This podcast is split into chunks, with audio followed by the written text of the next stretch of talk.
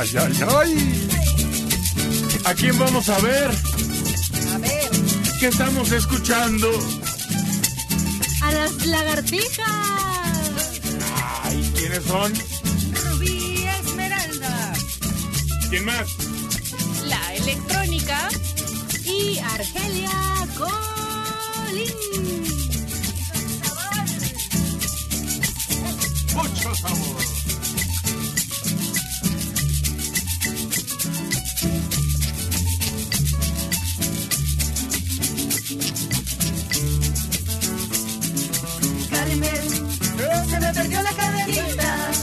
Con el Cristo de Nazareno, Carmen, que tú me regalaste, Carmen, que tú me regalaste, que tú me regalaste,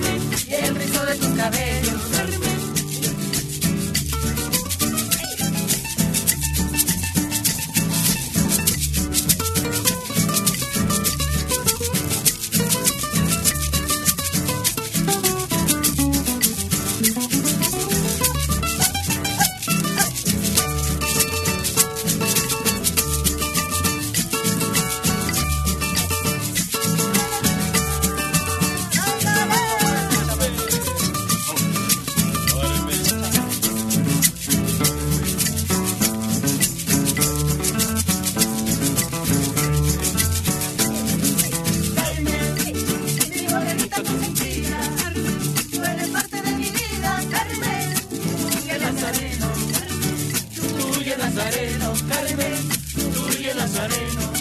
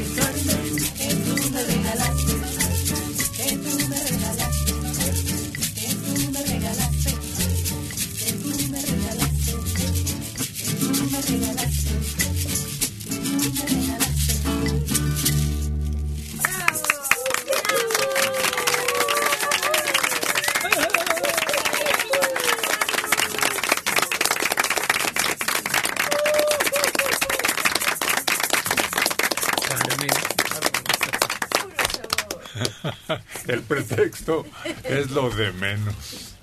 Y la situación de la medallita tampoco importa, sino el sabor que tienen estos ritmos. ¿De dónde procederá Tamagotchi? Esta es colombiana, me parece. Sí. Pareciera, pareciera. Es de la Sonora Dinamita. Es un Ah, éxito de la vaya. Sonora Dinamita. De Lucho. Pues aquí la superamos esta mañana. Aquella versión. Pero es como dices, es que a veces dices, no, pues nada que ver, o sea, ni el ritmo, ni la, la canción, o sea, nada más el puro sonete hace que te pongas a bailar. Y muy simple, muy sencillito. Es contagioso. Sí. ¿Está difícil la letra? Es un enigma. Sí. Pero aquí Colombia y Cuba nos han ido mostrando a través del tiempo lo que es de veras meternos en el ritmo casi, casi religioso, ¿no? De aquellas manifestaciones originales de África en donde eran ritos dedicados a los dioses. ¿Nada más? ¿Esos dos? ¿Puerto Rico? Pues no, creo que está la influencia repartida Sí, principalmente entre Colombia y Cuba. Sí, son las, son las que Sí. disparan todos los ritmos de ahí para ahí. Y, y eso porque estamos cerquita, ¿eh? pero Brasil no se queda atrás con esa influencia del continente negro, que también tiene lo suyo y en forma más, más importante todavía. Bueno, aquí cerquita, Chiapas. Los negros inventaron la marimba. No, Dicen que está fin. entre Guatemala. Sí, sí, sí. De todas maneras, no nos quedamos atrás. Mira, Veracruz tiene bello? tradicionalmente una serie de canciones y ritmos que también invitan al desfogue, a la sacada de todas las preocupaciones que te puedan encerrar. Sí, pero, claro que eh, pero fíjate que, por ejemplo, lo de Veracruz y lo de Brasil y todo eso no se parecen a nada de estos ritmos, ¿no? Ni a la cumbia ni a la salsa, que es lo que, que impera, ¿no? Es, son ritmos que a fuerzas ya en las fiestas tienes que tocar, ¿no? Y las otras no, no, o sea, no, no entran así en el, no en el gusto, sino en, en el, en el parámetro de, de siempre, ¿no? Y la salsa y la cumbia siempre, siempre están presentes ahí. Y se quejan los cubanos de que dicen, es que nosotros inventamos la salsa, porque dicen que son los colombianos y eso, no, pues es que de aquí nació, dice, de aquí es el son y de repente se hizo salsa. No, creo que lo único que los cubanos pueden presumir conscientemente y que México reconoce es el danzón, que tiene mucho de erótico. Ah, sí. Mm, El mambo. Ah, bueno, ese ya fue salido de un manicomio. El demonio decían cuando empezaba el mambo. Ritmo prohibido prácticamente. No, esa fue la lambada. Ah, sí. El que trajo el bambo fue Carlos Campo, No, ¿no? no, no, Pérez Prado definitivamente, con un grupo de músicos muy capaces todos, muy de primera línea. Otro ritmo que se nos está pasando es el cha-cha-cha, que No, también viene pues eso por es allá. como para dormir el cha-cha-cha. No tiene ritmo, no tiene sabor, sino que parece una invención agregada a los anteriores. Por eso dicen que el mambo desplaza al cha-cha-cha, porque el mambo es más movido, llega un momento en que parecen ritmos africanos, ¿no? Como una ceremonia que... ¿Y el twist? No, no, no. No. No. Todo lo demás no, no llega a los niveles de los que estamos señalando. Sí, no, y además se han quedado en el tiempo, ¿no? Ya, ya no son tan bailables como, como en el momento que hicieron furor, ¿no? Bueno, yo todavía veo en las fiestas que bailan el rock and roll. Ah, bueno. Es que no podrá en- cerrarse nunca ¿Cuál es su al segundo rock. apellido? Ni en el rock de la cárcel. No, No, hay, hay ritmos como el tango, por ejemplo, que tampoco siempre aparecerá. No. Es No, más difícil. Se volvieron clásicos. Pero el tango no lo bailan. No, no, mira, el vals entra en la categoría. Tampoco. de, de los que distinguieron una época, ¿no? Sí. sí, un cambio total y hasta en el, mo- el modo de bailarlo, porque ya era más cerco. Y después la polka. La sí. polka, pero también es... Yo creo que la polka fue lo que evolucionó hacia la música norteña, ¿no? Y ya se volvió popular también, ¿no? Pero sí, sí. Sí, porque de ahí, de ahí salieron, o sea, de las polcas empezó a salir el ritmo, ¿no? Y ya después se volvió norteño. Primero fue la música norteña y luego la polka. No, No, pero- chico. No, al revés. Por, eso se llama así, porque hubo un presidente en Estados Unidos que se apellidaba Polk. Y fíjate cuántos años atrás te remontan esas palabras polka, de polcos.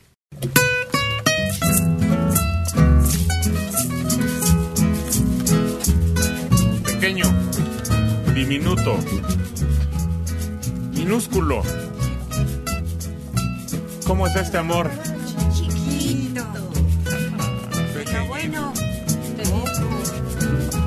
Las hermanas o hermanitas. Amor chiquito, acabado de nacer. Tú eres mi encanto, eres todo mi querer. Ven a mis brazos, te amaré con ilusión. Porque te quiero y te doy mi corazón. Yo siempre sufro por ti, sufro por ti, muero por ti. Hagas feliz como yo a ti, porque te quiero y te doy mi corazón. Amor chiquito, acabado de nacer.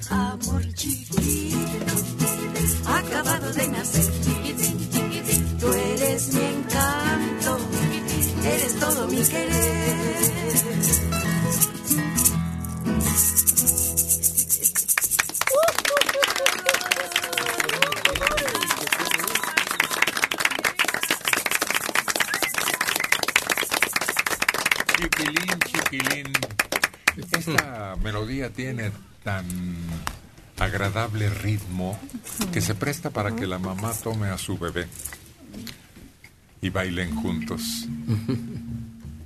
Sí, muy inocente el ritmo, ¿no? Muy tierno, así, ¿verdad? Que, y muy entendible para el niño, ¿no? Así que- Es que son, dirían en los antros, las de cajón. Cuando tienes bebé, esta de chiquitín, chiquitín. Y la de mm, la otra, ¿cómo se llama? ¿Cómo? ¿Cómo? Ah, Ah, esa mera. Ah, Sí, sí, sí. Yo la canté muchas veces, pero no me acuerdo. Muy buena, Estaba sí. nerviosa. Sí, sí. Pero es otra que habla de un pequeñito. Tienes toda la razón. Eh, Sí, es exacto. ¿No será amor chiquito? ¿No? Amor, no. A la rorro niño. No, no, no, Eso sí, es sí. Erika. No, Es sí. de Consolita Velázquez. Ah, cachito, cachito. Ah, sí. ¿Cuánto trabajo le costó llegar a su cachito? Uy. Se presta a albur, ¿eh? Sí, no, ya no. Sí, sí, sí. No, pero esta tiene más sentido amoroso. El cachito ya es otra cosa. Este amor pequeñín tiene orígenes rancheros, ¿no? De música mexicana. Sí, 100%. Y fíjate que se presta tanto a eso, ¿no? A un bebé como a una relación que está empezando, surgiendo. Pero como la gente de- en automático ya la clasificó, como dice Dulce, para un bebé. Quizás al principio era para un nuevo amor chiquito que va O empezando. una chaparrita. Exacto. Pero no ahora ya en automático es a un bebé. Sí, no me acuerdo. Permítame tantito. Mm. Es que como no tenemos canciones de cuna muy rítmicas, pues le incluimos estas. Sí, se presta. Se presta para eso. Y además es simpático ver a la mamá recién convertida en eso, con su pedacito de, de cielo y con lo amoroso que resulta el ritmito, muy sabroso. No hay nada como eso, conmovedor.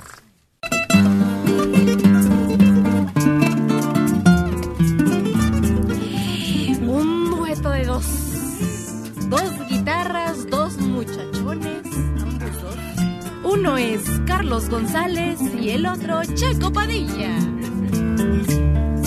Es ese.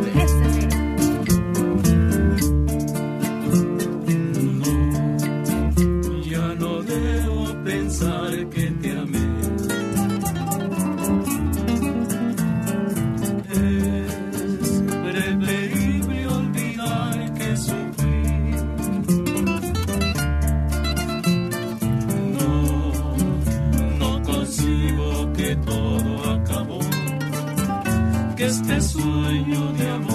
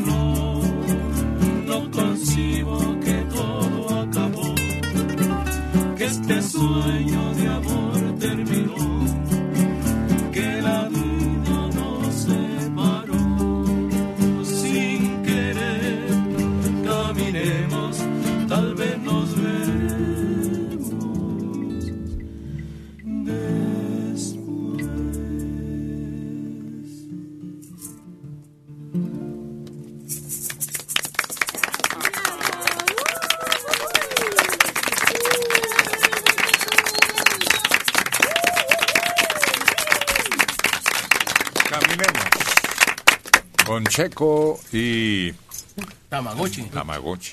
Georgina Suárez Saucedo, 68 años del Centro Histórico. Manelik, ¿cómo le festejaste su cumpleaños a tu papá? Ay, pero contesta tú, ¿eh? Que no conteste tu papá. No se lo festejé. ¿Cuál es su nombre? No, no se lo festejé. Yo se lo celebro. Pero ¿cómo? Pues es que tiene un grado más de festejo Sí. la celebración. Sí. Sí. Yo se lo celebro, se lo agradezco. Si no, no estuviera yo aquí, nada más.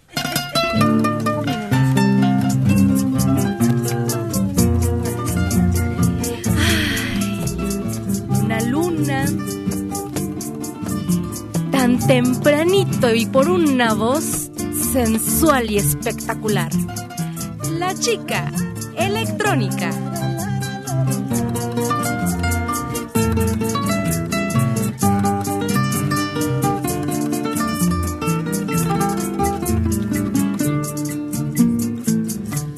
Luna lunera, cascabelera, pedile a mi amorcito por Dios que me quiera.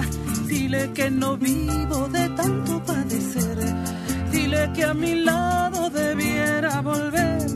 Luna lunera, cascabelera. Pedile a mi amorcito, por Dios que me quiera. Dile que me muero, que tenga compasión. Dile que se apiade de mi corazón. Ay, lunita redondita, que la espuma de tu luz baña mis noches. Ay, lunita redondita, dime que Llorar de amor, luna lunera, cascabelera. Ve y dile a mi amorcito, por Dios que me quiera. Dile que me muero, que tenga compasión. Dile que se apiade de mi corazón.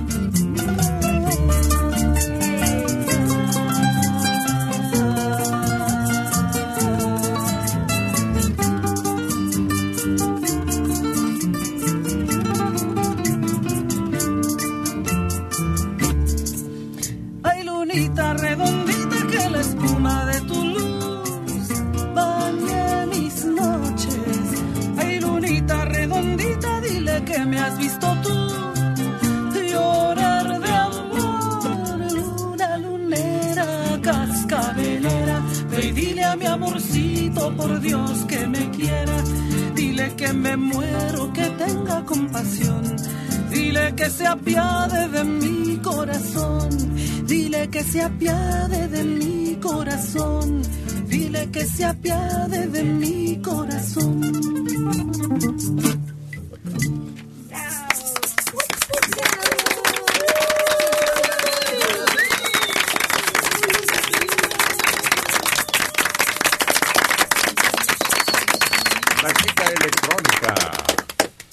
Luna lunera. ¿Tú tienes lunares?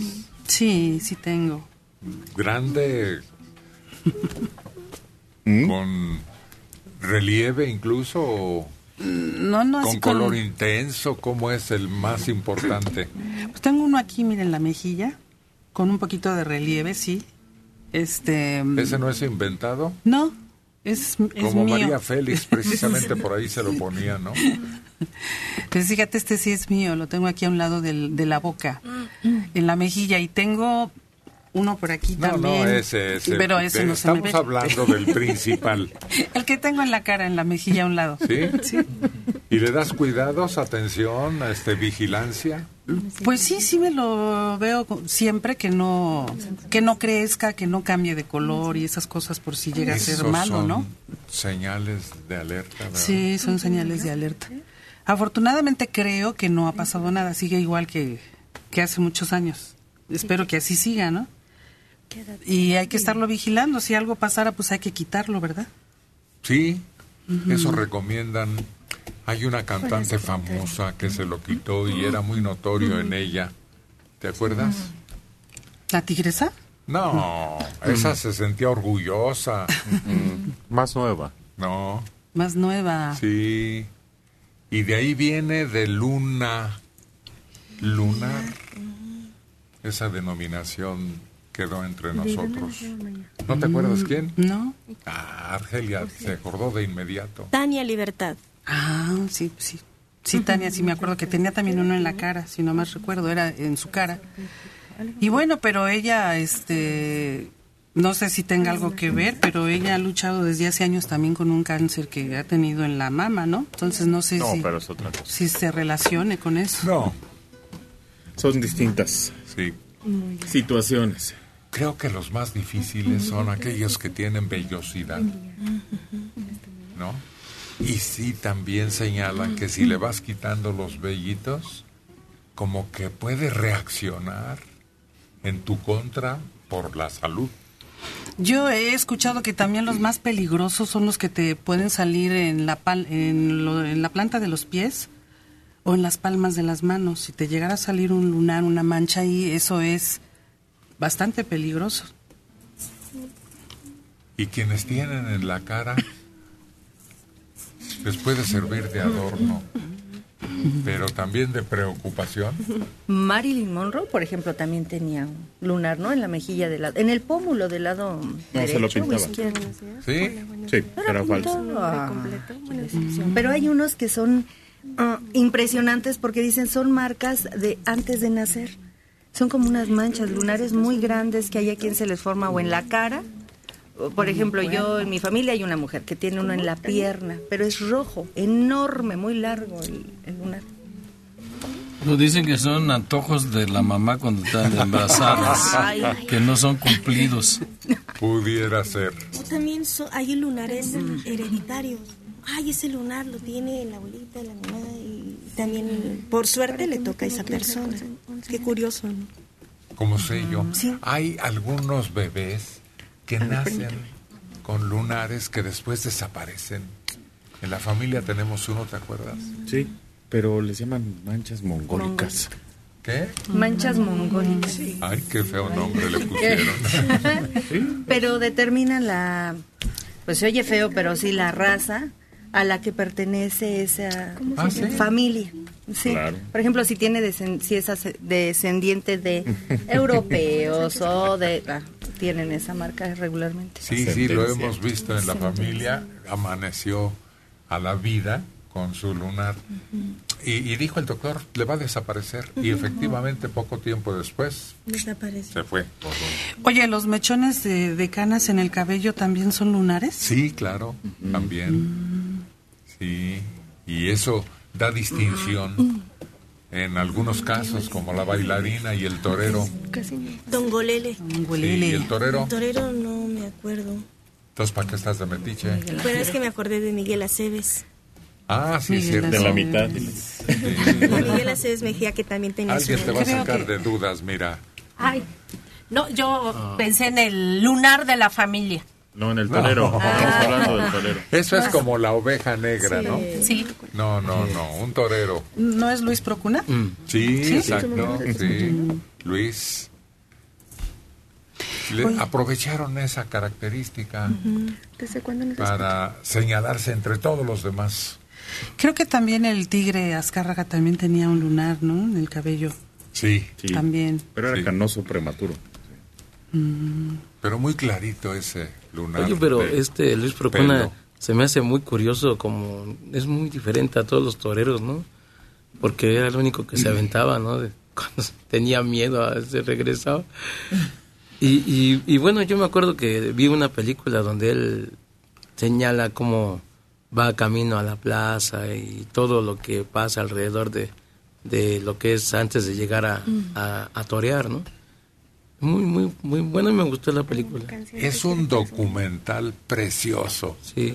y, y es el único torero que tiene esa característica desde su camino a la plaza. Sí, y, y, y también es casi de los únicos que actuaron, porque también se actúan en otras películas anteriores, ¿no?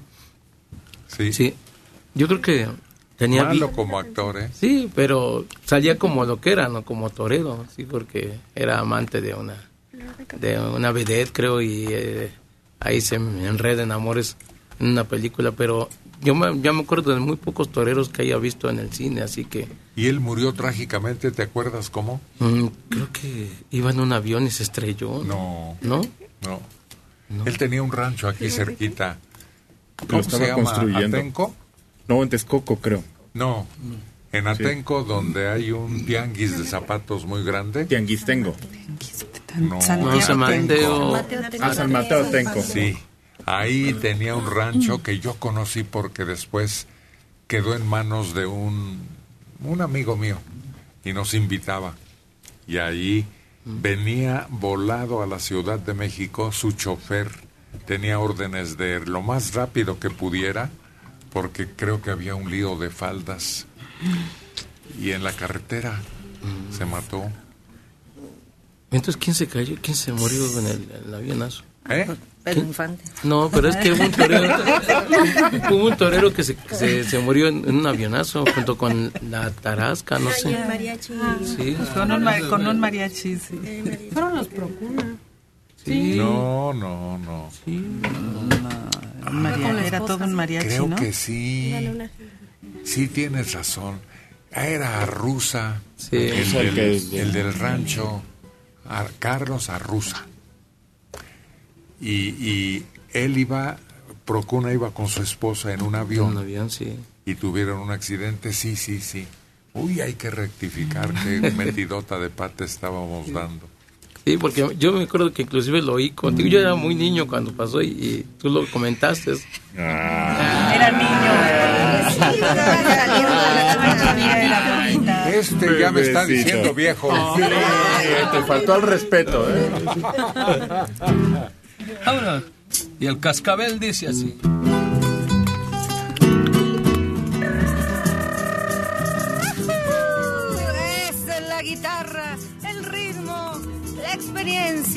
La voz de Che Compadilla.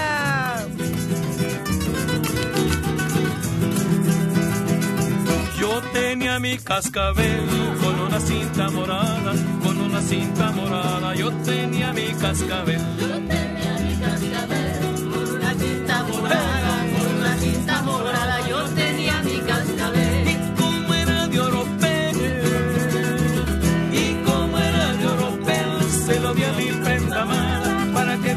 Él allá por la madrugada. Ay, como resuma y suena. Ay, como resumba y suena, resumba y va resumbando, resumba y va resumbando mi cascabel en la arena.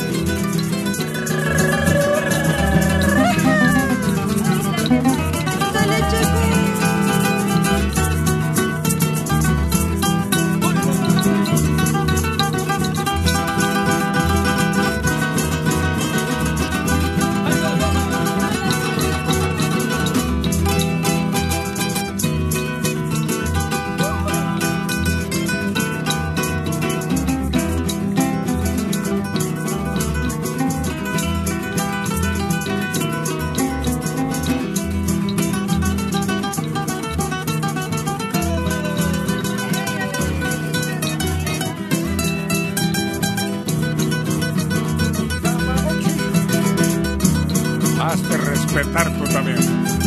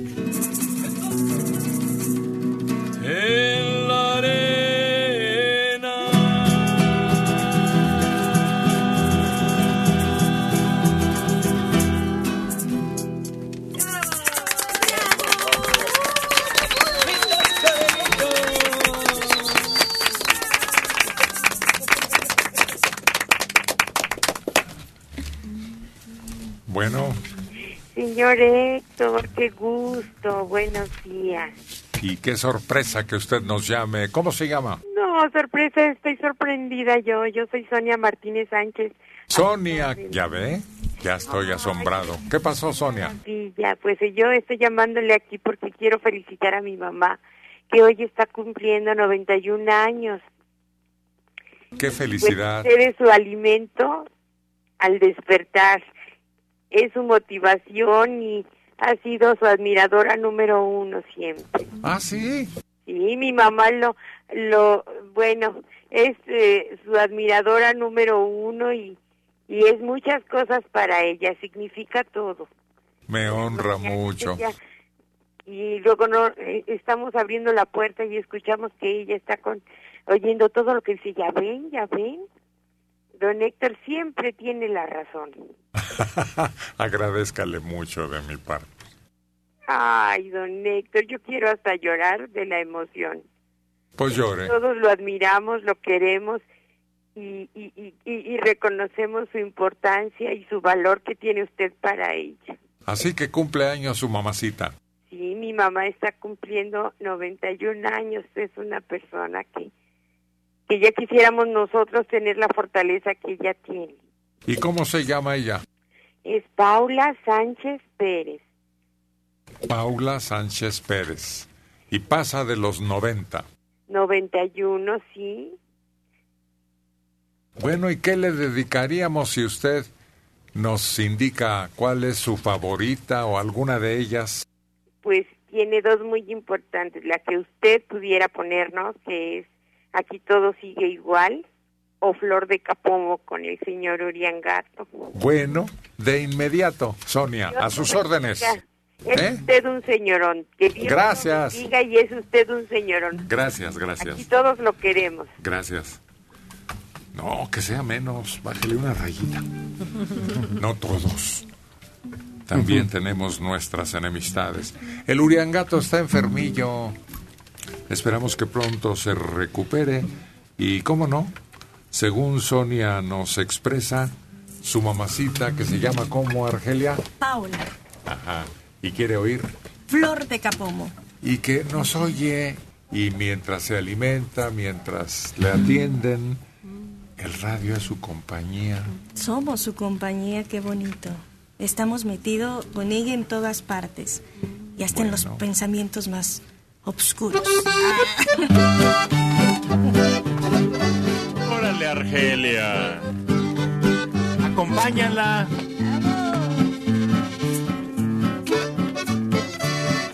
Es como la canción de feliz cumpleaños de parte de Argelia.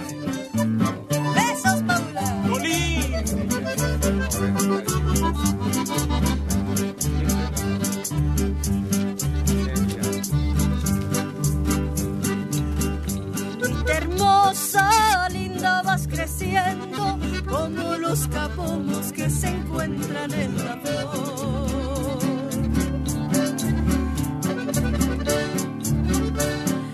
Tú mi chiquitita te ando vacilando, te ando enamorando con grande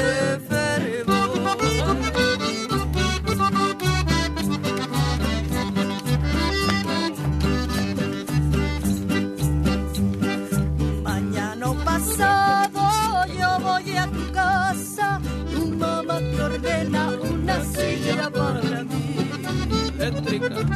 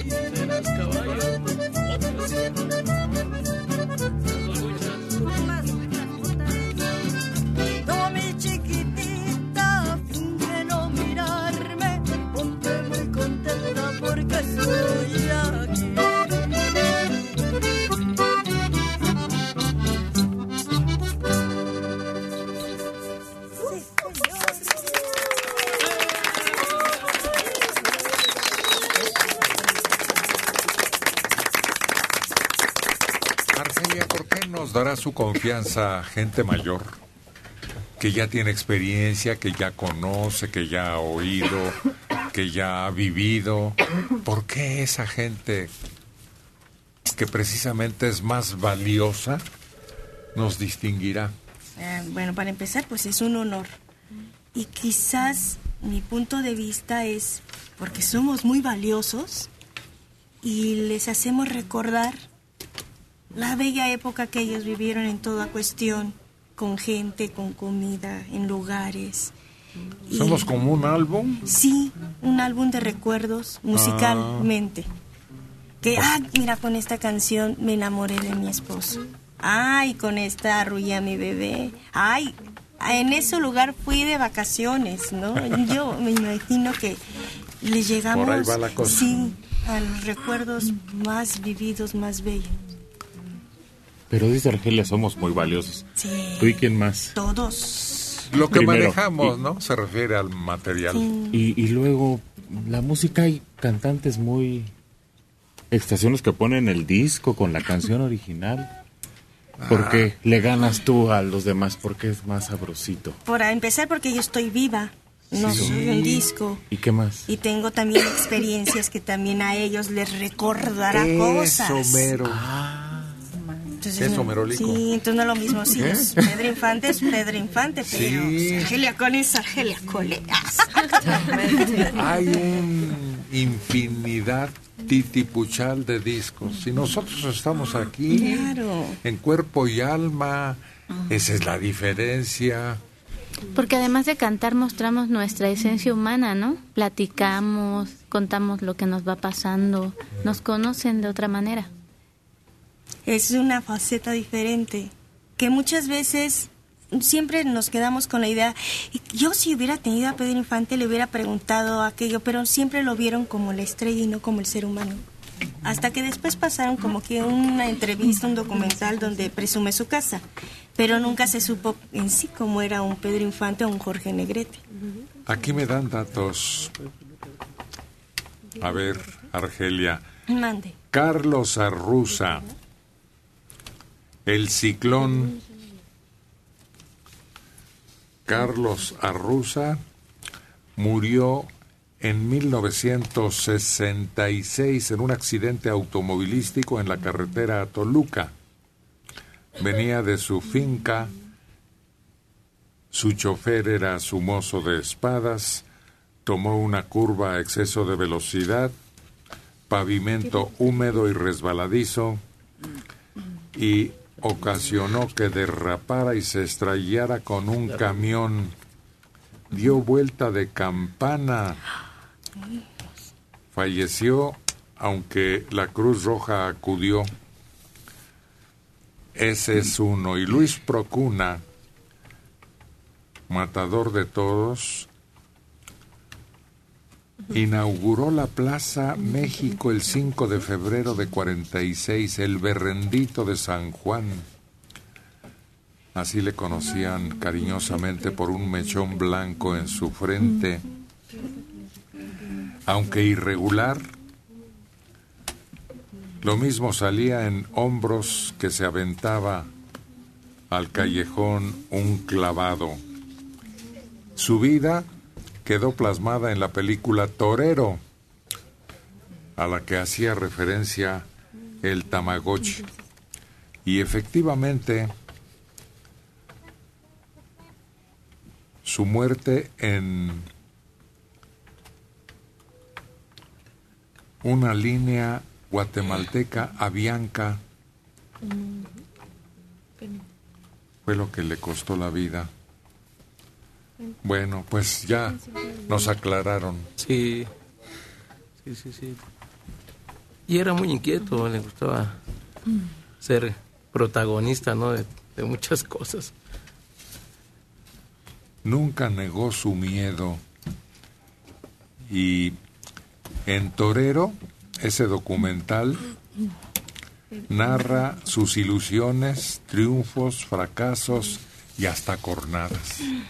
Sí, sí. sí. Pero, ¿cómo, ¿cómo es que va en el carro, no? ¿Cómo los llevan a la Plaza México, no? Llegan ahí.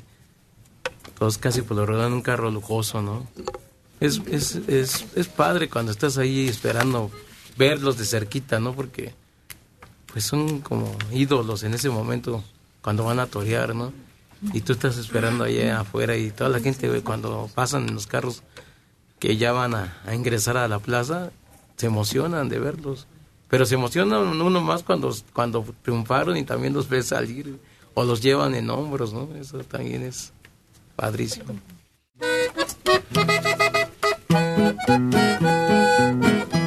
¿Qué escucho? Ah, es el acordeón de Isidro. El rey del acordeón.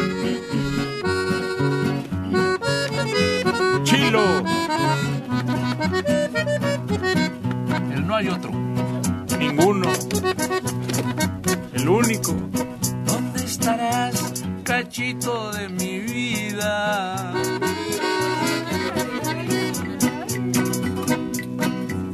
Quiero sentir de nuevo tus caricias. Mi corazón suspira que suspira, quiere tener de ti alguna noticia.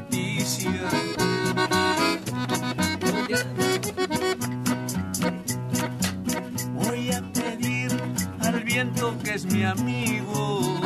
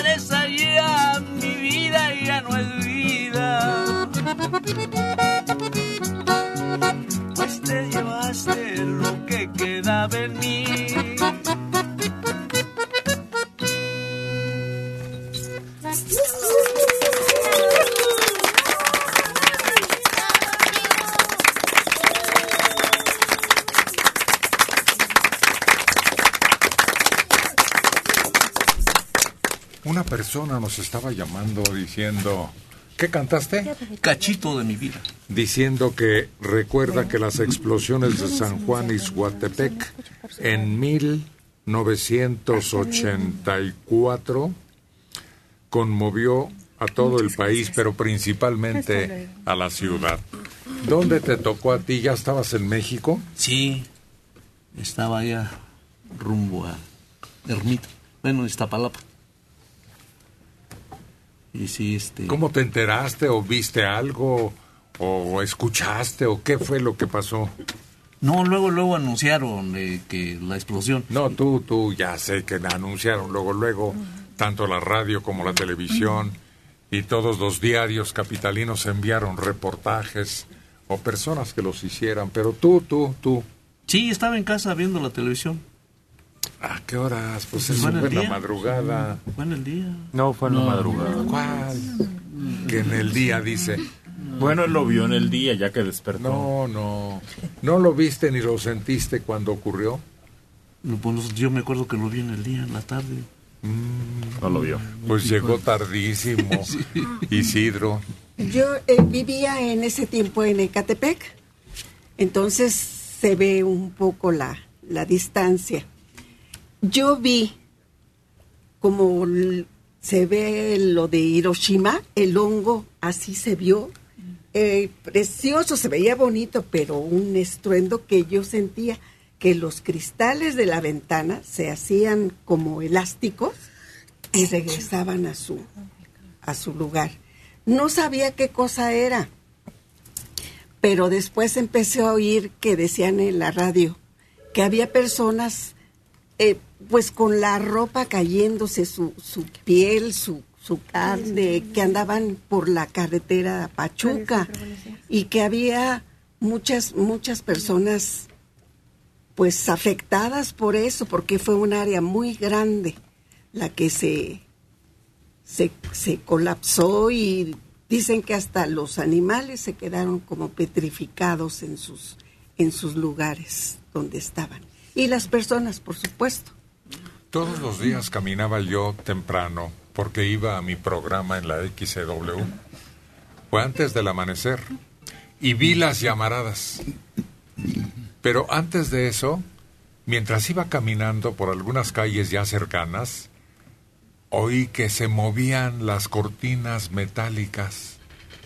Eso fue la explosión que desplaza aire como si un ventarrón afectara.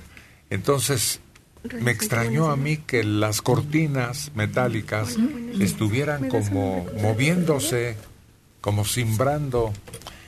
Y luego cuando levanté la vista, al ratito, casi fue inmediato, las llamaradotas inmensas, pero más altas que la torre latinoamericana esas llamaradas, ya cuando había encendido el producto que almacenaban ahí. Su edad. Así que no, yo creo que el- a todos ustedes los agarró dormidos. Yo estaba en San Agustín en ese tiempo. No, no digo dónde estabas, sino qué viste, qué sentiste. Se, se sintió como que se movieron las, las camas y todo. ¿Pero estabas despierto? Sí, iba llegando yo a trabajar, trabajaba yo en la noche. Ah. Salía yo a las 5 de la mañana. Y tenía, tenía como una media hora ya que había entrado a la casa. Y primero se, se escuchó así como que la casa se, se cirnió así y las camas están así, así como un brincolín. Sí. A ver, Soledad Vega se está acordando también. Yo iba bajando la escalera y en el cubo de la escalera hay una ventana que da hacia el oriente, ¿Dónde? en la casa de ustedes. Ah, Y de repente me tropecé en el escalón porque sentí como que si hubiera temblado, pero lo que me llamó mucho la atención es que por la ventana que yo iba pasando en ese cubo de la escalera, se iluminó como si fuera de día, pero era una luz rojiza. Entonces cuando volteo hacia el oriente, porque estoy muy cerca de la villa, y ese cerro de Izguatepec está exactamente atrás, es de los montes de la Sierra de Guadalupe. Entonces se veía la llamarada roja con amarillo. aquí hay micrófono. A mí me pasó algo también similar. Este fue temprano, se sintió de momento el est- un estruendo y se volvió todo rojo, rojo por donde yo estaba en la zona. Entonces yo lo que pensé, pues, ay, no sé, aventar una bomba o qué es esto, estaba yo muy asustada. Pero ya después me empecé a dar cuenta que ya empezaron a anunciar en la radio que lo que había pasado. Y sí se veía mucho en las noticias, se ve- en la televisión se veía como las personas no, iban. pero este, me No. refiero a la sensación No, personal. pues espérame, pánico. espérame. La sensación personal. Sí. Porque ya sabemos que la televisión, el cine, los periódicos, eh, en ese tiempo no había internet todavía. Todo se conmovió, se conmocionó, pero personalmente. Eso es lo que hay que recabar de quien sintió y vio y prácticamente ocurrió mientras estaba no dormida, sino despierta la persona. He escuchado testimonio de gente cercana a la zona que dice, fue, sí, ya el estruendo, pero después un silencio de muerte, como cuando entras a un panteón. Que hasta se escuchaba, lo único que se oía era la corriente de luz. Ese zumbido así tan peculiar que tienen las líneas de alta tensión. Era lo único, pero el resto era todo silencio y quietud. Después se escuchaban muchas cruz rojas así corriendo y la gente no sabía qué pasaba, ¿no? Antes de que supiera uno, ¿no? Uh, por todo, por todos los cuatro puntos de la ciudad, cruces rojas, chi, chi, bomberos, todos, todo, bueno, un chilladero feo, ¿no? Y, y decías tú, pues, ¿qué pasa? Y la gente, ¿qué pasa? Y toda despierta. Pues, estabas así.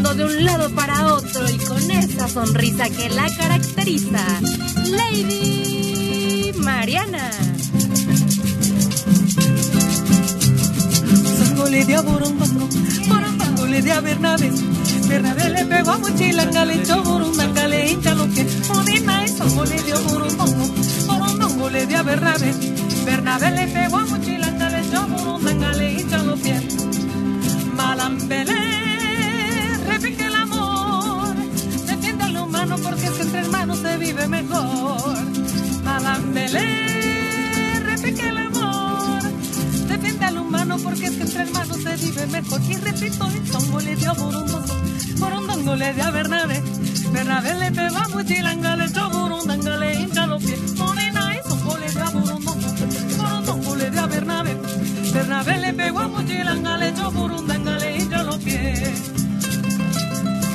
¡Hey!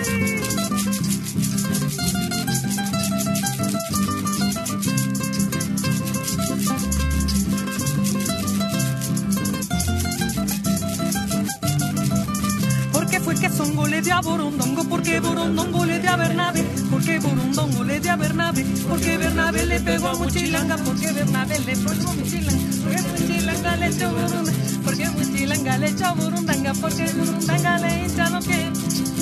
Malambelé, repique el amor, defiende al humano porque es que entre hermanos se vive mejor. Malambelé,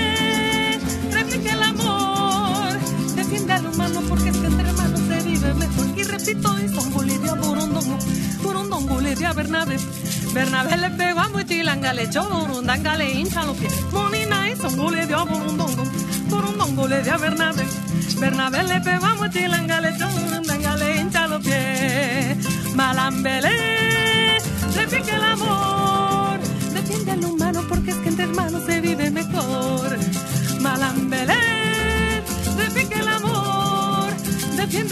porque es que entre hermanos se vive mejor.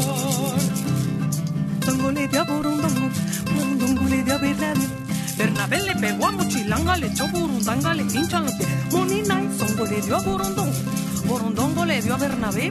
Bernabé le pegó a Mochilanga, le echó Burundanga, le hinchan los pies. ¿Por qué fue que Songo le dio a Burundongo? ¿Por qué Burundongo le dio a Bernabé? ¿Por qué Burundongo le dio a Bernabé? ¿Por qué Bernabé le pegó a Mochilanga? ¿Por qué Bernabé le pegó a Mochilanga? ¿Por qué Mochilanga le echó Burundanga? ¿Por qué Mochilanga le echó Burundanga? ¿Por qué Burundanga le hincha los pies?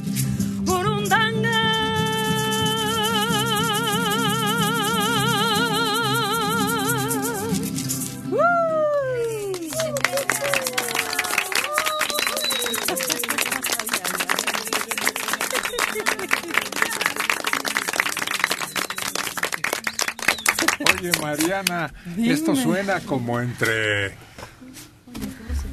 habitantes de África, ni siquiera como cubanos.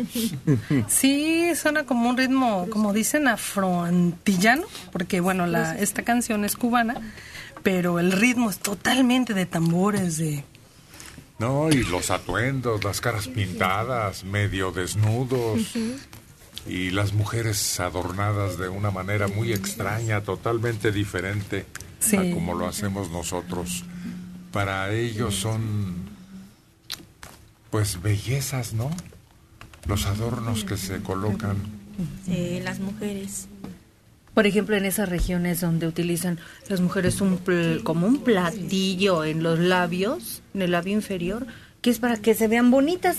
O las que se ponen unos aros en el cuello, entre más aros tenga y el cuello más largo, es como señal de elegancia, de distinción. Más atractivos. Pero cuando se los quitan esos aros, pues se mueren, ¿verdad? Sí, se les desacomodan estas partes de los huesitos que tenemos en la nuca y eso provoca la muerte, sí, cuando ya se las quitan. No puede sobrevivir. A esas les llaman las mujeres jirafas. ¿Sí? Sí, por lo mismo de que estiran demasiado su cuello. Tienen otras características en cuanto a la belleza, ¿no? Otras preferencias. Sí, sí, sí, sí. Y aquí, pues, bueno, con estos ritmos nos muestran esa característica en el ritmo. el- los cuerpos son diferentes de las mujeres africanas. ¿sabes? Son Y las unos- andan sin brasier. Sí. Oye, que a todo dar cuando tienen un bebé porque nada más se les pegan y ya ahí no tienen nada que espérame tantito, de ponme la cobija y no, al aire libre. Sí, aquí se convierte en un rito y allá es una cosa natural. Normal. Alguien decía eh, un día que escuché que a esas mujeres no se les colgaba el busto, porque como están acostumbradas a traerlo así suelto, ellas mismas con el ejercicio hacen que se suba. Pero no es cierto, yo siempre las he visto que se les cuelga. Claro. Puede más la fuerza de gravedad que remedio. ¿Vieron lo de las goteras? ¿Esas? Que no les ponían las gotas en la copa. Entonces. Sino en el pecho se lo ponían. ¿Y luego? Pues creo que ahí es donde lo bebían los hombres. Ah. Tengo comezón aquí, decía ella. Ráscame. No, no, pero así no, con las uñas no. Con la dentadura postiza. ¿No quieres probar? Oye, ¿y por qué las han protegido de tal manera que ni las publican sus fotos, ni conocemos sus nombres? Y es más, ya las dejaron en libertad, creo que dos quedaron nada más detenidas. ¿Por qué? Que son muy importantes, tienen influencias, o se trata de proteger a delincuentes peligrosas porque podrían haber matado a una de sus víctimas. O cubrir lo que no se está haciendo. Una mente así muy medio enferma me dijo, a lo mejor eso ni es cierto y es de esas noticias que de repente salen inventadas, extrañas. Dices, bueno, ¿dónde está la gente que da los testimonios a ver qué dé la cara? ¿Qué más? O sea, don, ¿cómo estuvo la investigación? ¿Por qué tan rápido las detuvieron? Bueno, no. o sea- acuérdate de Frida Sofía. Ah. Inventan, cuando no hay noticias las inventan, o cuando existe la noticia le quieren dar más teatralidad. Así inventaron a aquella niña que nunca existió. Pero se descubrió que era una mentira, ¿no? Aquí pensar en eso ya es una de esas mentes complotistas que le dicen que nada más están viendo a ver dónde está el gato. No, tampoco, tampoco. Este es un logro de los derechos humanos. ¿Qué? El que las protejan. Ah, no, pues, pues son delincuentes, son rateras, son peligrosas porque ponen en riesgo la vida de sus víctimas. No, no hay por qué protegerlas, al contrario. Pero es que hay el que va ahí corre el riesgo de, de quedarse en el viaje, ¿no? Exacto. Y, y, pues es como un atentado a, a la persona, ¿no? Es intento de homicidio, Sí. ni vuelta de hoja. Es más, podrían catalogarlas como enemigo público, porque Claro. son una amenaza permanente para toda la sociedad. María del Carmen Cano Guevara, 67 años, de Tlalpan. Yo conozco a Héctor desde hace muchos años y siempre que dicen que es su cumpleaños, ay, yo no lo creo, porque lo veo igualito, no ha cambiado en nada. Y eso que lo conozco desde chamaca. Yo tengo un cuadro en el sótano de, de mi casa. Hay un cuento así apasionante, ¿no? De un hombre que pasaban los años y no envejecía. ¿Es de Oscar Wilde? Sí, pero el cuadro más que los años también guardaba. ¿Qué? Sus demonios. Sus pecados. Sus demonios. El cuento es muy interesante porque vence a la eternidad, conservando su frescura, su capacidad entera del organismo.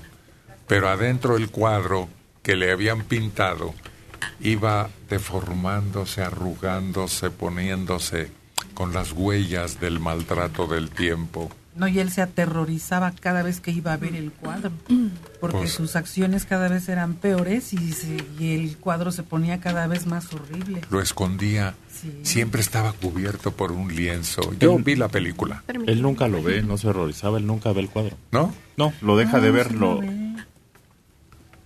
Pues en su versión sí lo vio, en su película sí era otro. En cuanto ve que se empieza a deformar, lo encierra en, el- en un cuarto, lo tapa y lo olvida.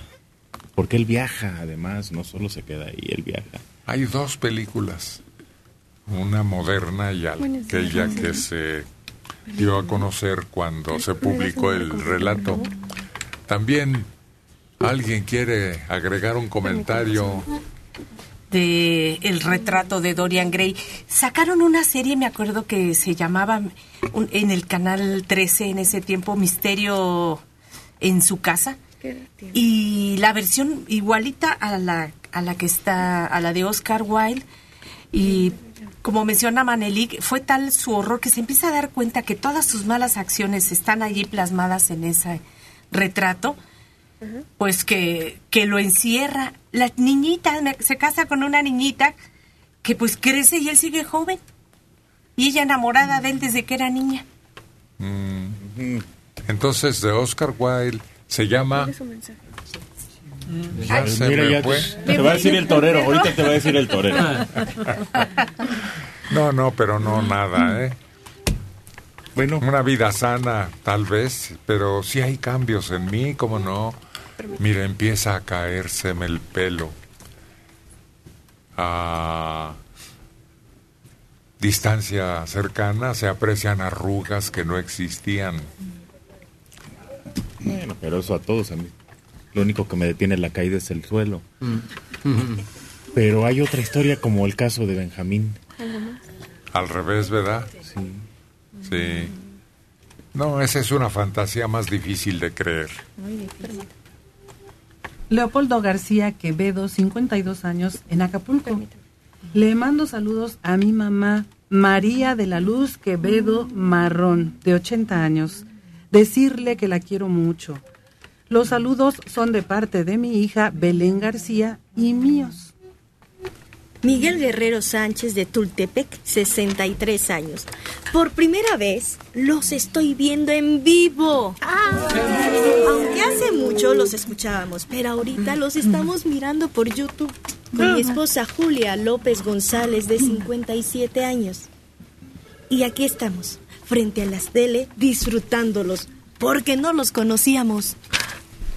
Ofelia García Ávila, 52 años, de Ixtapaluca. Doctora Lilian, ya estoy desesperada. El doctor que me atiende quedó de ponerme nueve implantes en seis meses y lleva ocho años y aún no termina. Solo me ha puesto tres tornillos de los dientes de enfrente de arriba y uno del molar de abajo.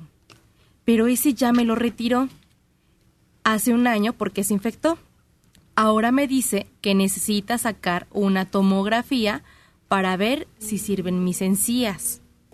Actualmen- actualmente uso una dentadura provisional y tengo esos tornillos, pero sin las piezas dentales. Ay, ¿quién me aconseja? Ay, pues ya es un cambio bien radical. Nos tardamos seis meses, seis meses nada más en colocar los, los tornillos de implantes. ¿Para qué? Bueno, esos se ponen en una sola cita, pero para que madure el hueso son seis meses, no seis años ni ocho años, que es esta situación. Ya pasó demasiado tiempo, el hueso ya se remodeló, le están pidiendo una tomografía para verificar qué es lo que queda de hueso, si pueden colocar o no pueden colocar implantes. Yo creo que ya no. De todas maneras, sí se tiene que hacer el, el estudio completamente, verificar cómo quedaron esos implantes, le van a poner una dentadura total. Cuando ponemos una dentadura total con implantes, no se ponen dientes, son solo los tornillos y se va atornillando la prótesis total ahí. Cada seis meses tiene que acudir usted al consultorio para retirar esa prótesis completa, se, des- se limpia, se desinfecta y se vuelve a colocar.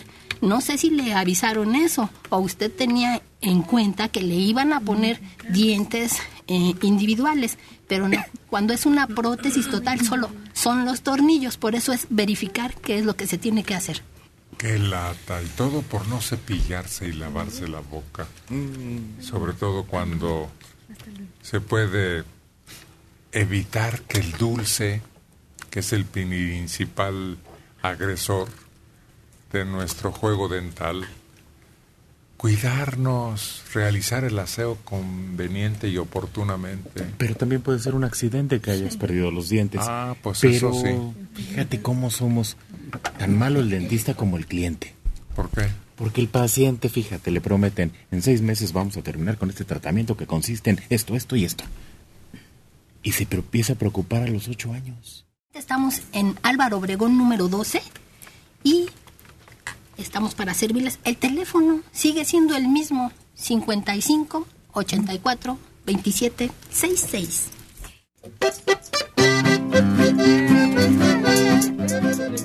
Dale, Carlos, que te toca. Es el Tamagotchi. ¿Carlos qué? Me parece que González. Tamagotchi. El chiquito Tamagotchi. Bebé.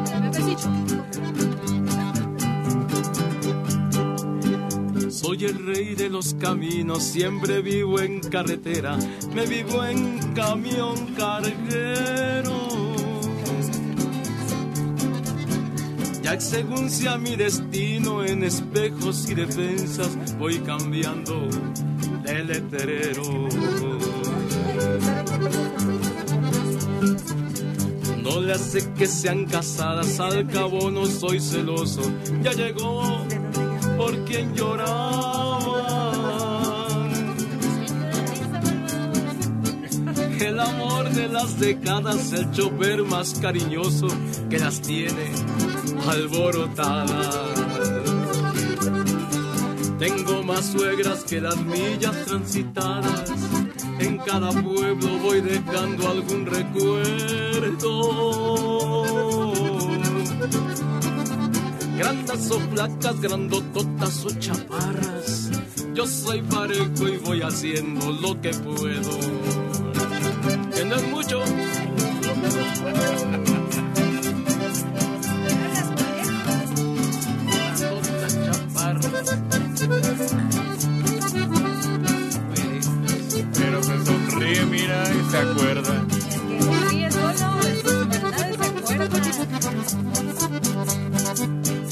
Yo soy un amor de todas, exclusivo de ninguna. Soy el rey de los caminos. Corro a más de 100 por horas, mi camión es mi fortuna y las mujeres mi destino. Tengo cuatro llantas nuevas y las cambio por sus viejas. Yo les doy su renovada. Pa' que yendo en carretera, por lo mal que estén las curvas, no me den la derrapada. Tengo más suegras que las millas transitadas. En cada pueblo voy dejando algún recuerdo.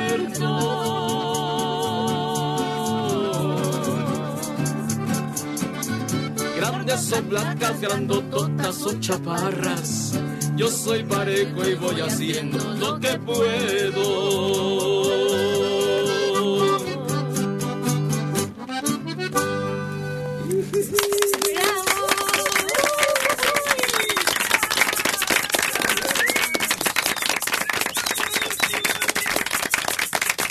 Rey de los caminos se llama este corrido Sí. dedicado a los choferes de... De trailers, por lo regular. Sí. Ahora, por fortuna, las carreteras son casi perfectas. Bueno, hay caminos todavía muy difíciles, pero la mayor parte de las carreteras están en su punto. Hemos recorrido largos trayectos, ¿no, Manelik? Y se ha dado especial atención a que esos caminos estén garantizados. Sobre todo ahora ya no es un descarril sencillo. Contraflujo que venía uno enfrentito te encandilaba, te salía a la orilla. No, ahora son carreteras de cuatro carriles, por lo menos, divididas perfectamente. Muy bien caras e inseguras. Creo Pero- que el riesgo o lo que nos inconforma son los de doble remolque. Sí, sí, sí, son muy peligrosos y son muy pesados y muchas veces pues van a una velocidad que no pueden detenerse instantáneamente como quisieran. Ujú, ya se habla de 100 kilómetros, ahora creo que los camiones van a mucho más. No, sí. 150. La pipa que cayó aquí en Constituyentes, hombre, tan solo. Si ves a uno de esos detrás de ti, aguas. Los ves por el retrovisor y te quitas inmediatamente. Nunca sabes si van a alcanzar a frenar. En un accidente así muy aparatoso murió Guadalupe Trigo en Cuernavaca. Igual de, de un camión de esos de doble remolque que dices. Y dice Viola que quedó exactamente abajo entre las llantas el coche. Se metió el coche de Guadalupe. Oye, pero principalmente en el estado de Guanajuato. Y allí yo me acuerdo que era lo peor de carreteras que había. Y ahora eh, están tan bonitas que, por ejemplo, de la carretera que está de Celaya a Querétaro, la libre está mejor que la autopista. Sí, la libre está muy bonita. Muy buena.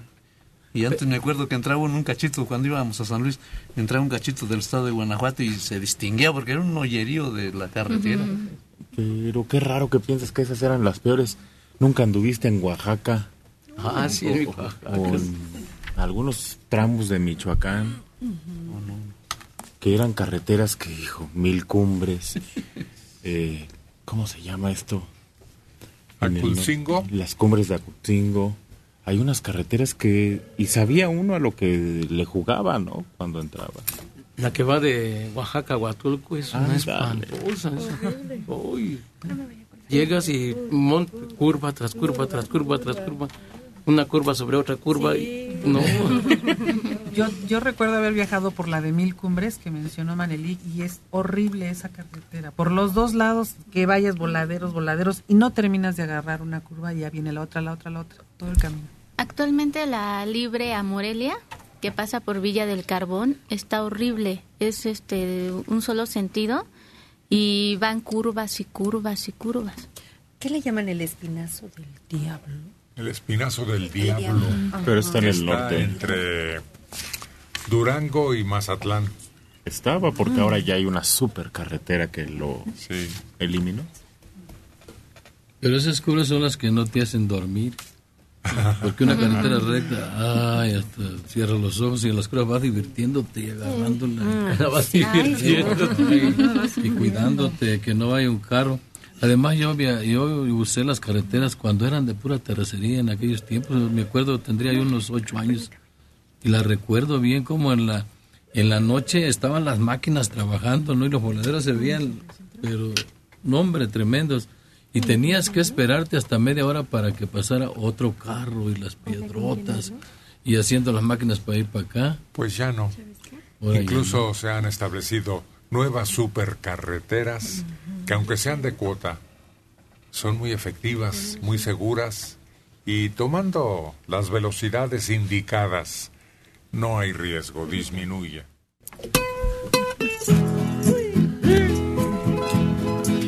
Un vestido rojo que adorna su belleza.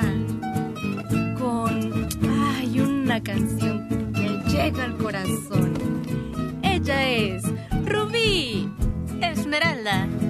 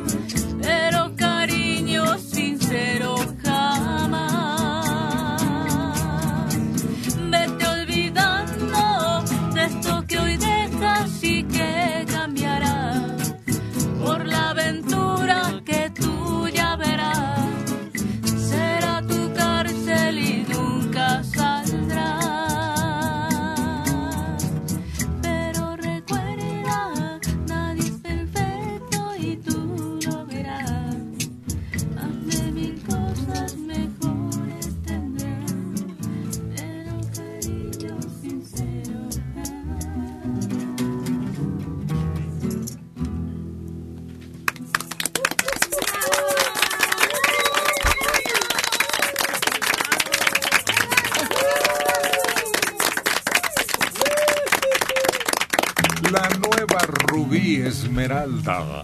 A ti sí se te notan los años. Pues eso de que ya vayas a ser mamá. A pesar de que apenas ayer eras una pequeñita, dulce, tierna, emotiva y buena cantante. Bueno, ¿y tú sí has notado que yo cambié? Como decía alguien que no se notaba el paso del tiempo en mí. Sí. ¿Qué es lo que crees tú que se note más en mí con el paso de meses y años? De lo que te conocí, precisamente vi una foto la vez pasada, tu bigote negro. Era muy cara- característico en ti. No, pero pues eso no es ni la foto ni el bigote, sino tú, tú, tú. ¿Qué cambios personales? Ah, personales. Sí. Mm, pues no sé, como que te has vuelto un poco más impaciente, no sé. ¿Ah, sí? Yo creo, ¿no? Ándale, ya empeoró mi carácter con esa opinión. Tú también de niña me conociste, Argelia. ¿Qué ha cambiado más? ¿Qué se ha acentuado más en mí con el paso? Ay, mm, pues mira, el carácter no lo creo. Yo creo que quizás que no te alborotas luego, luego, como que dices, bueno, round uno, ¿no? Te doy chance. Round dos, y en el tercero ya actúas. Porque yo me acuerdo que antes sí eras más efusivo, más. ¿Más impulsivo? Sí, directo, ya, vamos. No, ahorita- no, pero en mi ser. ¿Tu ser? Sí, en mi persona. Ay, ¿Hay cambios notables? Quizás tu cabello. ¿Qué tiene mi cabello? Pues que no es tan negro como antes. Ah, Nada bueno, más. pero pues eso es. Pues sí, es normal. Tú, este, Mariana también me conoció desde muy niña. Sí, yo, yo recuerdo que, que tú corrías, me acuerdo. No, no, no. Las- ¿Qué cambio personal es notorio? Quizá estás un poco más, ah, men- con menos altura, eras un poco más alto. Ah, Chihuahua. Sí, yo recuerdo. Es que cambié de zapatos. Pero no. ¿a poco me voy encorvando? No. No encorvando, pero sí un poquitito más chaparrito. No, no. No, niego rotundamente que mi estatura haya descendido. Bueno, es que antes Mariana te veía para arriba, pero ahora como ella ya se estiró, ya Esther también me conoció hace 40, más de 40 años. Pues yo te recuerdo de esos tiempos más delgado Ah, eso sí, para que veas. Y este tu pelo negro en más ensortijado, Ah, porque ahora ya es un poquito más tenue el, el rizo. Y con un carácter apadrísimo. ¿Por Muy qué? listo para divertirse, para ir y venir, para viajar, así una, una vitalidad sorprendente. ¿y ya no? Ahora te noto un poquito más lento, pero Ah. nada más. Yo te he observado ahora más, más sensible en muchos aspectos. Antes eras, eh, a lo mejor no pasabas, pasabas a veces cosas, como que no eras tan sensible. Ahora yo veo que te conmueven más las cosas. Eh, observo a veces en, en tus expresiones cuando estás hablando, cuando es un caso así de, pues de, de crueldad o de injusticia y eso yo observo que, que tu rostro es así de que lo expresas más. Como con Rubí me nació una mirada de ternura contigo, Vive, ¿verdad? Sí. que tú tienes la culpa. No, sí, en eso sí tiene razón, ¿eh? Como que se te nota más si quieres llorar. Ah, te vi muy contento. Sí. Las dos cosas contigo chocan los sentimientos. No se puede definir con claridad qué es lo que se siente con una niña que ya de repente está crecida y dispuesta a ser mamá, que es lo, lo más importante en la vida de una mujer, ¿no? Pues sí, pero ¿qué es lo que se siente? Es, dicen, te cayó el 20. Achis. Sí, mujer era hace un rato. Nada más ya fue y certificó su Su pasantía. femineidad. Sí, claro, su razón. Pues sí. Espero que te siga causando ternura, ¿no? Ah, claro. ¿Por qué ha de terminar? Sí, eso no, al No, revés. Además, se ha ido dando a través del tiempo. ¿Cuántas veces recorrimos viajes muy juntos o nos tomamos de la mano tú y yo? Muchas. 20 años. Eh, me acuerdo de una, de una película donde la hija le está diciendo al papá, papá, ya me voy a casar, pero él se le imagina todavía como de 7, 8 años y diciéndole, papá, ya tengo novio y me voy a casar. A mí me pasó lo mismo con Rubí. Cuando nos dio la noticia fue ver a esa niña que llegó diciendo, ya voy a ser mamá. Qué susto. Eso.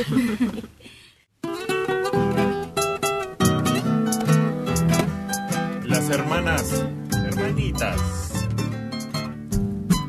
Una maraca y otra guitarra como la canción se pusieron de acuerdo estas. Rodríguez. Es el Tamagotchi.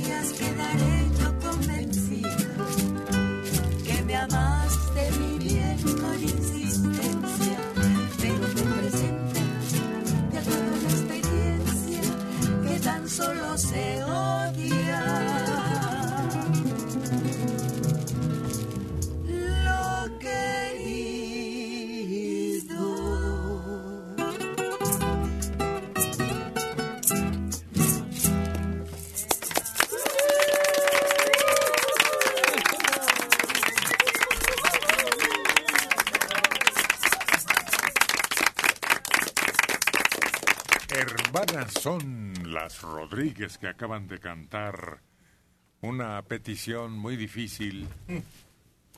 Odiame. Oye, este es el requinto más difícil que hayas oído en tu existencia ya como guitarrista. Pues Tamagotchi. el más famoso, difícil, sí. Porque, bueno, los, los Tres Reyes hicieron infinidad de, de requintos casi imposibles de repente de tocar. Entonces, pero este es el más famoso de ellos. Ah, como de Paganini, el violinista ese que dicen que nadie pudo superar su tarea artística y que incluso hizo composiciones que nadie puede desahogadamente conseguir con el violín. Sí, este... ¿Qué capacidad tenían los hermanos Puente Pues- que no tienen los demás? Pues una, ah, unos dedos impresionantes, de, rápidos, ¿no? Y precisos también, porque no nada más basta ser rápido, sino que tienes que dar exactamente en el, en el punto de la cuerda, la, la nota. ¿Y es constancia, es entrenamiento, es sí. o también cualidades personales? Son cualidades personales, pero también es este entrenamiento, ¿no? Eh, eh, Gilberto dejó de, to- de tocar así profesionalmente mucho tiempo. Regresó y empezó otra vez a tocar con el trío de los Tres Reyes y, y se le notaba que no estaba en forma porque sus mismos requintos ya se les oían más lentos. Entonces ahorita ya volvió a agarrar un, un paso de que ya va, ya empezó a tocar otra vez más.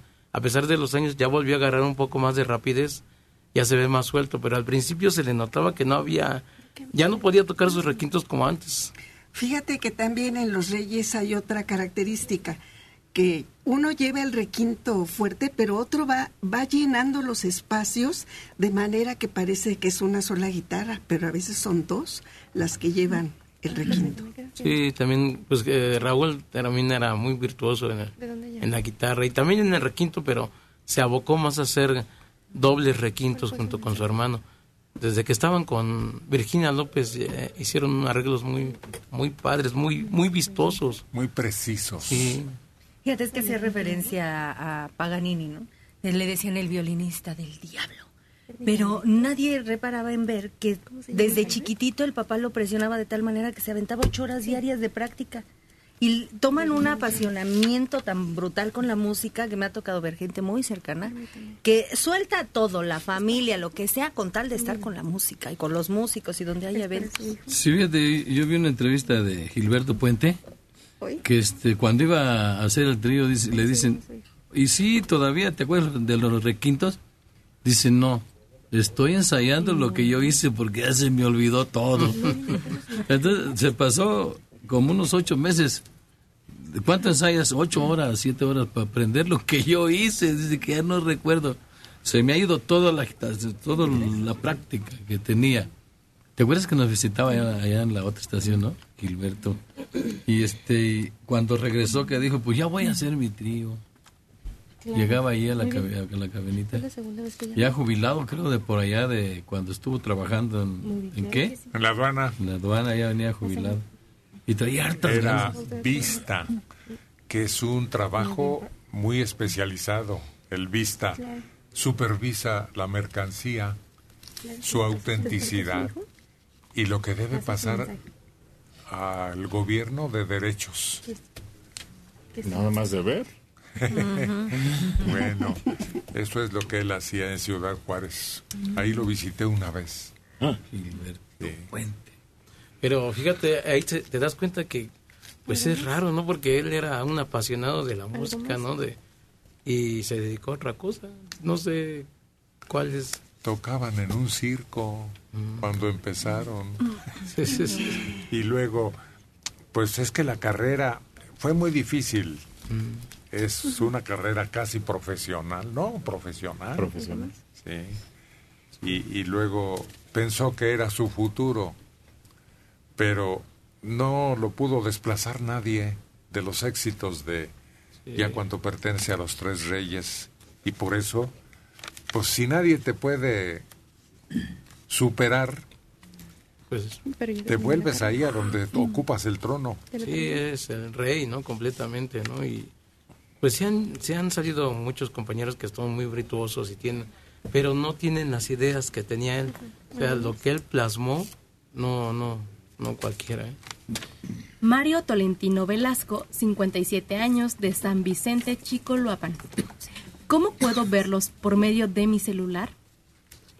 Pues súper fácil. Agarra su celular, se mete a YouTube, le pone Martínez Serrano en vivo y ¡tarán! Aparecemos. Pero tiene que ser un celular con ciertas características, ¿no? No Sí. cualquiera. Que tenga YouTube. Con aplicación de YouTube. Le pica y las transmisiones en vivo. Fíjate que somos de los primeros, aparecemos ahí. Pero es más caro. Es caro el internet. Si no está conectado a una red fija de internet, le va a salir un poquitín caro, un pelín. Pero vale la pena. Roberto Torres Telles, 68 años de Ecatepec. Tengo muchos años oyéndolos. Me parece extraordinario el programa. Por favor, díganme el teléfono de un médico especialista. Soy diabético desde hace 15 años y últimamente orino mucho y muy seguido. ¿Qué tendré? A ver, electrónica, tú sabes el teléfono de mi doctor, ¿verdad? Sí, sí, lo sabes. No. Aquí lo damos a cada rato. No, es sí, un sí. genio, es un sabio el hombre. Osiris lo recuerda. Es 56 84 55 55 56 84 55 55 hablen de números, ni de cables, de música, de pasiones! La chica electrónica.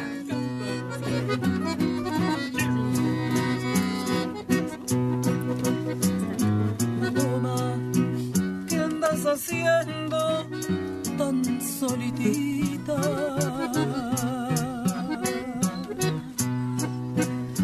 Si es que andas buscando amores, aquí estoy yo.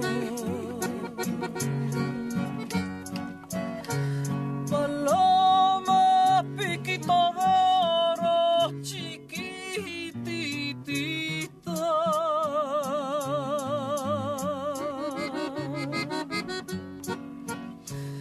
Qué ganas de darte un beso de mucho amor.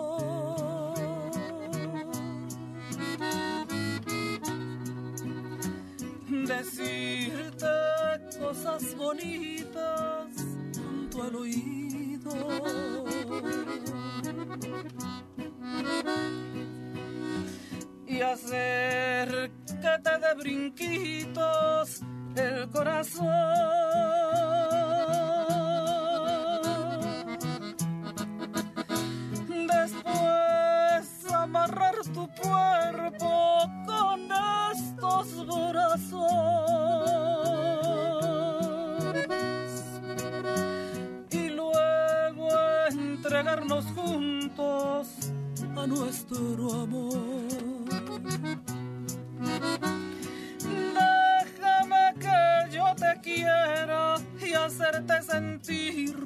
Besos de amor.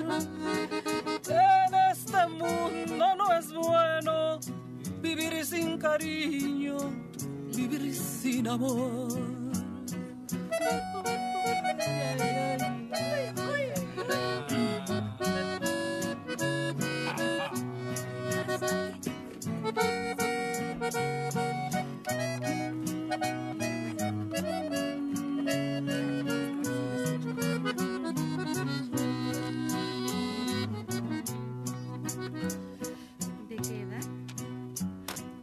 Paloma, ¿qué andas haciendo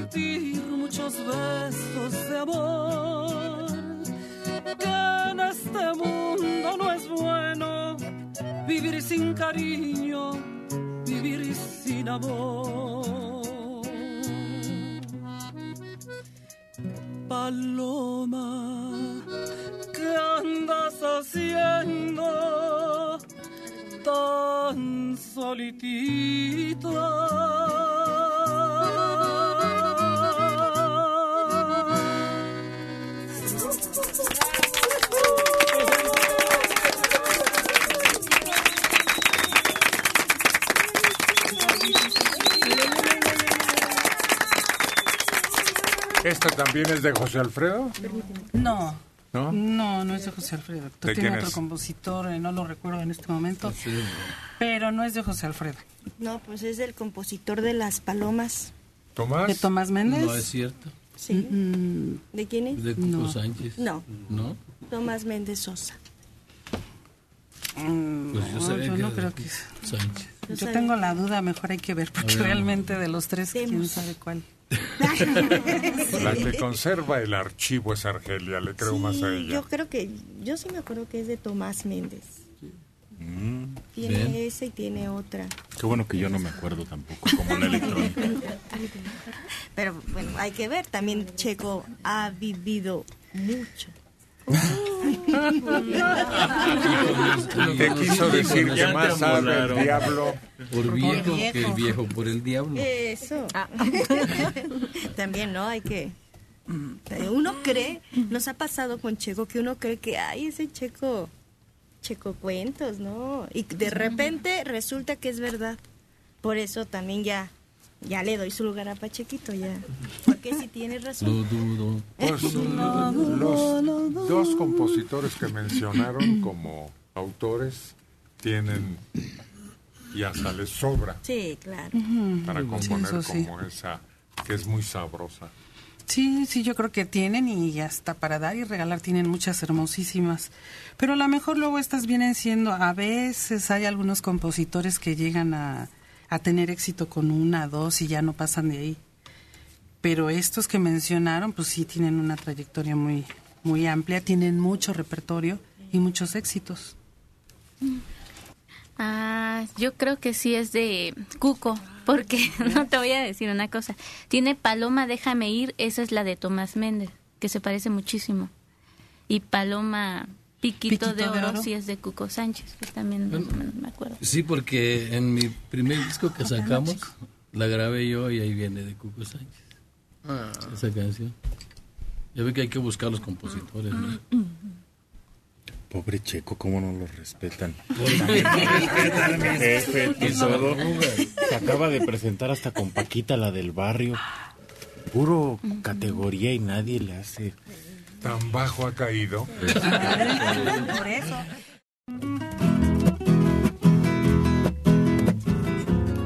Y llega con su guitarra nuestro director artístico, Checo Padilla.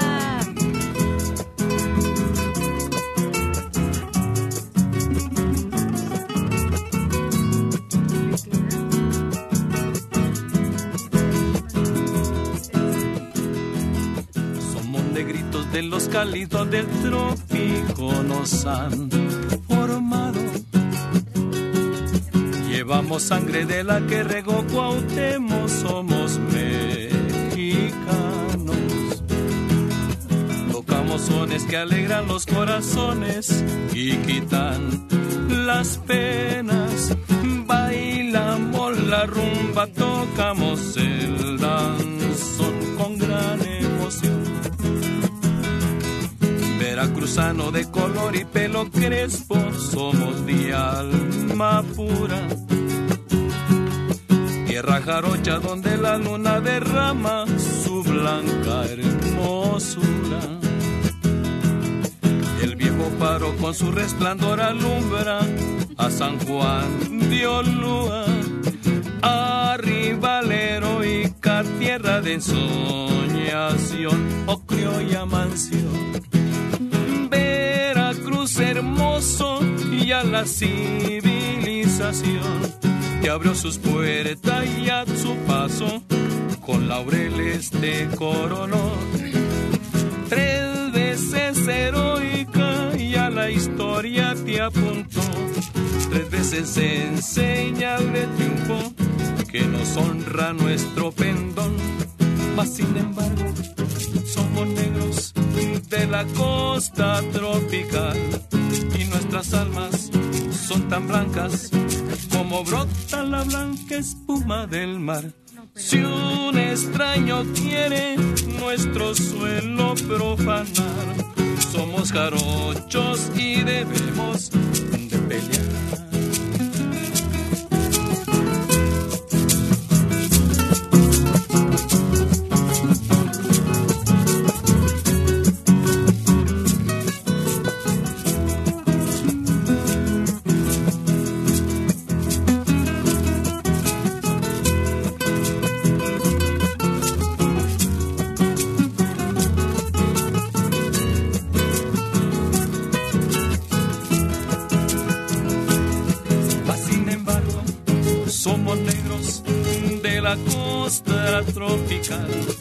y nuestras almas son tan puras como brota la blanca espuma del mar.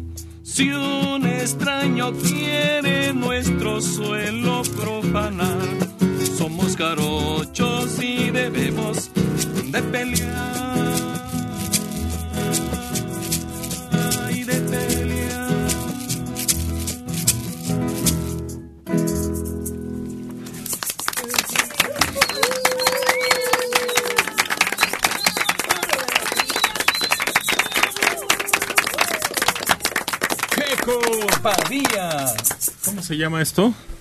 Veces heroica.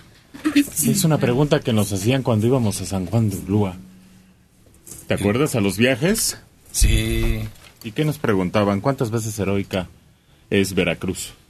Bueno, ahora dicen que ya son cuatro, pero yo siempre he reconocido que son tres, ¿no? Entonces. Pues son tres. Siempre han sido cuatro. ¿Sí?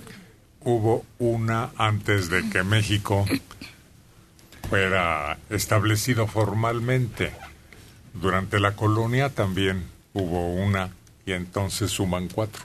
también cuenta. Históricamente creo que ese es el número. Sí, yo por eso me llama la atención la, la canción que dice tres. Es que íbamos mucho a Veracruz, ¿te acuerdas? ¿A qué Mm. lugares recorríamos? Recorríamos, este, pues, este... Catemaco, la- Radio Centro Municipal. Casitas. Hola, buenas de Cancuncito. No, bueno, en el mismo puerto, este, ese maravilloso receptáculo de peces. Sí, el acuario. Sí, es maravilloso. Nosotros llegamos a un lugar casi a colonizar. ¿Por qué? Chachalacas. Ah, sí, Era un- también. una cosa. Chachalacas. Que no tiene más que un hotel que se llama así. Pero Chachalacas. nos alojaban en casas de huéspedes en ese lugar hermoso. Tlacotalpan también, que es precioso. No, no. Pero está muy lejos. A donde nosotros íbamos. Sí pasamos allá, ¿no? No, no era ahí donde estaba la casa, donde había una ceiba que ya había invadido las paredes. No. No, ahí amarraban su coche, ¿quién? Su coche, los, los Esa piratas. Es, esa es Los- la antigua. Ah, la antigua, la estaba confundiendo. Y ahí llegó Cortés y se supone que ahí estaban hasta las cadenas donde amarró sus Sí. naves. Fuimos al salto de Yipantla también. ¿De qué? El Yipantla, ¿no? Oye, la fosa de los enanos. Ajá. En donde no es que fuéramos enanos, sino que al entrar al agua está tan clarita que como un lente, ¿no? Nos hacía bajitos, bajitos de estatura. Nos recorta las piernas. Sí. o abajo. Entonces ve así. Y ya de ahí nos llevaban a Montepío, a la playa. Ándale, a la playa. Ajá. Pero en medio hay un lugar que es como un sueño, como un paraíso donde se filmó una película. Y también fuimos. ¿Cómo se llama Rubí Esmeralda por 60 mil pesos? La No, laguna. ¿Eleazar Pirata qué? ¿Cuál? La laguna. La laguna. Ah, pues no. Ah, Fuimos sí. a Ah, Catemaco. Ya dijiste.